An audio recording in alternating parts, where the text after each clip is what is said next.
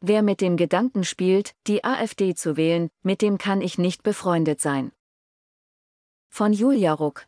Friends Forever schwört man sich gerne mal in Teenager-Tägen, doch nicht immer halten Freundschaften ein Leben lang. Dabei ist es meist weder eine bewusste Entscheidung gegen jemanden, noch gibt es einen konkreten Auslöser, der die Beziehung abrupt beendet. Vielmehr sind es äußere Umstände. Man verlässt die Uni und verliert Studienkollegen aus den Augen, zieht in eine neue Stadt und lernt neue Leute kennen, bekommt Kinder und hat weniger Zeit, um Kontakte zu pflegen. Kurzum, neue Lebensabschnitte, andere Prioritäten. Dann gibt es aber auch Fälle, in denen Freundschaften absichtlich beendet werden, zum Beispiel weil sich der andere einen Fehltritt geleistet hat, den man nicht verzeihen kann, Grenzen überschritten wurden oder unterschiedliche Ansichten, etwa politische, nicht mehr übereingehen. Sieben Weltleser erzählen von Freundschaften, die für sie untragbar wurden. Anna M., 24, Stuttgart. Es war in der Schule, neunte oder zehnte Klasse. Ich stand total auf einen Jungen aus der Parallelklasse, war richtig verknallt, zum ersten Mal. Ich heulte mein Tagebuch voll, dachte nur noch an ihn, zerbrach mir morgens den Kopf, was ich anziehen soll, falls ich ihm über den Weg laufe. Ich ging auf jede Party, weil ich hoffte, ihn dort zu sehen. Meine damalige beste Freundin wusste von all dem natürlich, ich schüttete ihr mein Herz aus und zusammen überlegten wir rauf und runter, wie ich es am besten anstehen sollte, ihn für mich zu gewinnen. Und dann war Fasching. Ich war mal wieder auf einer Feier und hoffe, ihn dort zu treffen. Er war tatsächlich dort. Ich entdeckte ihn in einer Ecke, knutschend mit einem Mädchen. Als sie sich umdrehten, sah ich, es war meine Freundin. In diesem Moment brach eine Welt für mich zusammen. Nie zuvor habe ich mich so verletzt und verraten gefühlt. Meine Freundin entschuldigte sich danach zwar groß und breit. Sagte, sie habe ihn für mich kennenlernen und uns dann vorstellen wollen und so weiter. Es sei dann einfach so passiert, wegen Fasching und weil viel Alkohol im Spiel gewesen sei. Als ob das eine Entschuldigung wäre. Ich beendete die Freundschaft. Bis heute haben wir nicht miteinander gesprochen. Weiblich, 60, Nordrhein-Westfalen. Zwei Freundschaften gingen in meinem Leben in die Brüche, die Gründe waren in beiden Fällen die gleichen, Verrat an gemeinsamen Werten und fehlende Loyalität. Die eine Freundschaft kündigte ich, weil meine Freundin immer blasierter und abgehobener wurde. Sie war auf der Karriereleiter schon einen Schritt weiter als ich und konnte es nicht lassen, immer wieder Witze und abfällige Bemerkungen darüber zu machen, gerne auch vor Publikum. Ich brach den Kontakt ab und meldete mich nie wieder. Die andere Freundschaft beendete ich ebenfalls wegen einer gravierenden Werteverschiebung. Durch Heirat zu etwas Geld gekommen, fing meine langjährige Freundin, selbst aus einfachsten Verhältnissen stammend, an, sich zunehmend über andere mit weniger Liquidität abwertend und geringschätzig zu äußern. Und dabei blieb es nicht, plötzlich behandelte sie sogar ihre eigenen Eltern, die ich selbst seit Kindertagen kannte, wie leibeigene Sklaven. Als sie mir mal erzählte, sie habe ihren Vater zum Arbeiten in den Keller geschickt, weil er Madame im Wohnbereich störe, war das maßvoll. Ich zog einen Schlussstrich und reagierte bis heute weder auf Anrufe noch auf Briefe. Ansonsten bin ich nicht der Typ, der Konflikte nicht thematisiert, aber in diesen beiden Fällen erkannte ich zu spät, dass ich mit gestörten Narzissten befreundet war. Und mit Narzissten kann man nichts klären, man zieht immer den kürzeren. Die Beziehung zu beenden, ist das Gesündeste für den Eigenschutz. Oliver G., 61, Hessen Im Laufe der letzten Jahre beendete ich drei Freundschaften. Alle aus Überzeugung, aber nicht ohne Trauer. Was war es? Immer dasselbe, fehlende Loyalität. Ich hatte schon früher in meinem Leben öfter das Gefühl, dass meine Freunde in mir nicht nur einen Freund sahen, sondern irgendwie auch immer den Unternehmer, jemanden, der alle mitreißt und von dem man sich Vorteile verspricht. Irgendwann detonierte es dann. In einem Fall stellte sich heraus, dass mein Freund nur so lange einer war, bis er dank mir ein bestimmtes wirtschaftliches Ziel erreicht hatte. Einen Dank gab es nicht. In einem anderen Fall stellte sich mein Freund als Dealmaker eines gemeinsamen Geschäftes hin, obwohl er vielleicht gerade einmal 10% Anteil daran trug. Und im dritten Fall fühlte der andere unsere Blutsbrüderschaft nicht so stark wie ich. Kurzum, es ging jedes Mal um Illoyalität und das ist für mich ein absolutes No-Go. Dagmar, 51, Franken. Bislang habe ich noch keine Freundschaft aktiv gekündigt, aber das könnte sich bald ändern. Ich habe eine langjährige Freundin, von der ich stets dachte, dass wir die gleichen Werte und Vorstellungen im Leben teilen würden. Ich verortete sie eigentlich im Mainstream und in der Mitte der Gesellschaft. Erstmals begann das aber während Corona zu bröckeln.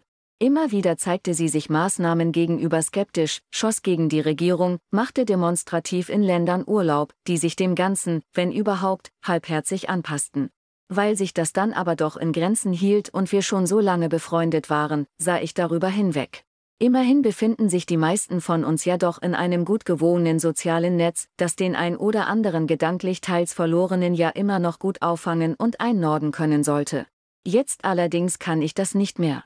Es kam eins zum andern, und die Verschwörungstheorien wurden mehr, kruder, und betrafen immer mehr Bereiche, vom Putin-Verständnis bis zur Israel-Kritik, von Trump ganz zu schweigen. Vor kurzem nahm sie bei Protesten gegen die Regierung teil und befürwortet nun die Ansichten der AfD. Ich befürchte, dass sie bei der kommenden Wahl auch dorthin abdriften wird. Wer mit diesem Gedanken spielt, mit dem kann ich nicht mehr befreundet sein. Erik, 40, Niedersachsen. Vor einigen Jahren verweigerte mir mein bester Freund die Hilfe, die ich in einer emotional schwierigen Situation gebraucht hätte. Noch schlimmer, er nutzte die allgemeine Situation für sich aus, um ohne Rücksicht auf unsere lange Freundschaft, ohne Wertschätzung dieser sozialen Bindung, seiner egoistischen Nase zu folgen. Als Ehemann und Vater zweier Kinder stellte sich irgendwann, ich war Anfang 30, heraus, dass ich nicht mehr zufrieden war mit meiner Ehe. Ich verliebte mich in eine Arbeitskollegin, Etwa ein Jahr später war ich kurz davor, meine Familie wegen dieser Kollegin zu verlassen, obwohl eine Beziehung mit ihr in weiter Ferne schien. Mein Freund wurde nun einer meiner Arbeitskollegen und lernte schon bald meine Flamme kennen. Von Anfang an hegte ich einen Verdacht. Erst verstanden sie sich bloß gut, dann trafen sie sich nach Feierabend.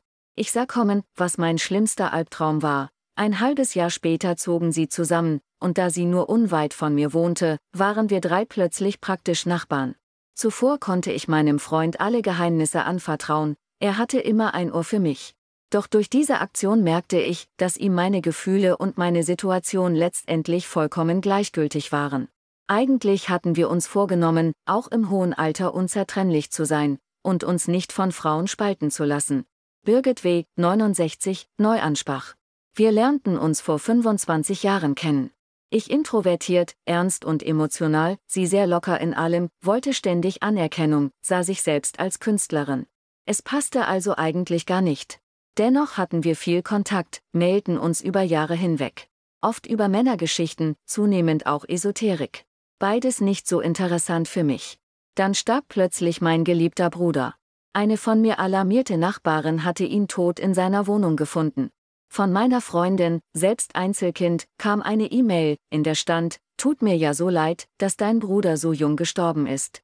Und weiter, ich muss dir von dem geilen Wochenende mit Oliver erzählen, ihrer neuen Kurzzeitflamme, woraufhin weitere Ausführungen folgten. Nach dieser Mail herrschte erst einmal Kontaktpause. Aber ich quälte mich noch ein paar Jahre lang.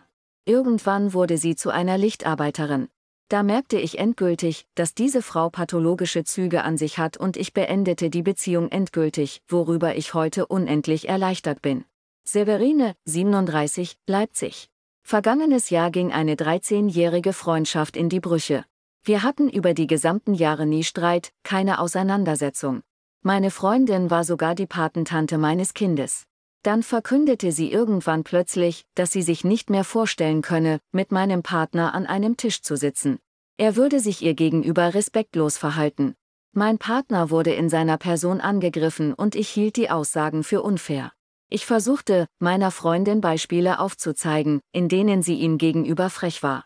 Beide neckten sich zwar immer mal wieder, so wie das zum Beispiel auch bei Geschwistern mal der Fall ist, aber ich sah das als Spielereien und mein Partner war dabei nie respektlos, hielt sich immer zurück, auch wenn sie ihm mit ihrer ruppigen Art frech kam. Das wollte sie jedoch nicht hören. Ich schlug vor, die Situation abkühlen zu lassen und dann noch einmal in Ruhe darüber zu reden. Daraufhin gorstete sie mich. Nach einem halben Jahr schrieb ich ihr, ob denn langsam nicht genug Zeit vergangen wäre, um zu reden. Auch hier reagierte sie nicht. Ich musste über all die Monate ihr Schweigen ertragen. Irgendwann erkannte ich, dass es keine Freundschaft ist, wenn man andere ignoriert und als erwachsene Frau nicht in der Lage ist, etwas zu klären. Mir fiel es schwer, es einzusehen, aber es war für meine Familie und mich besser, diese Frau nicht mehr in unserem Leben zu haben.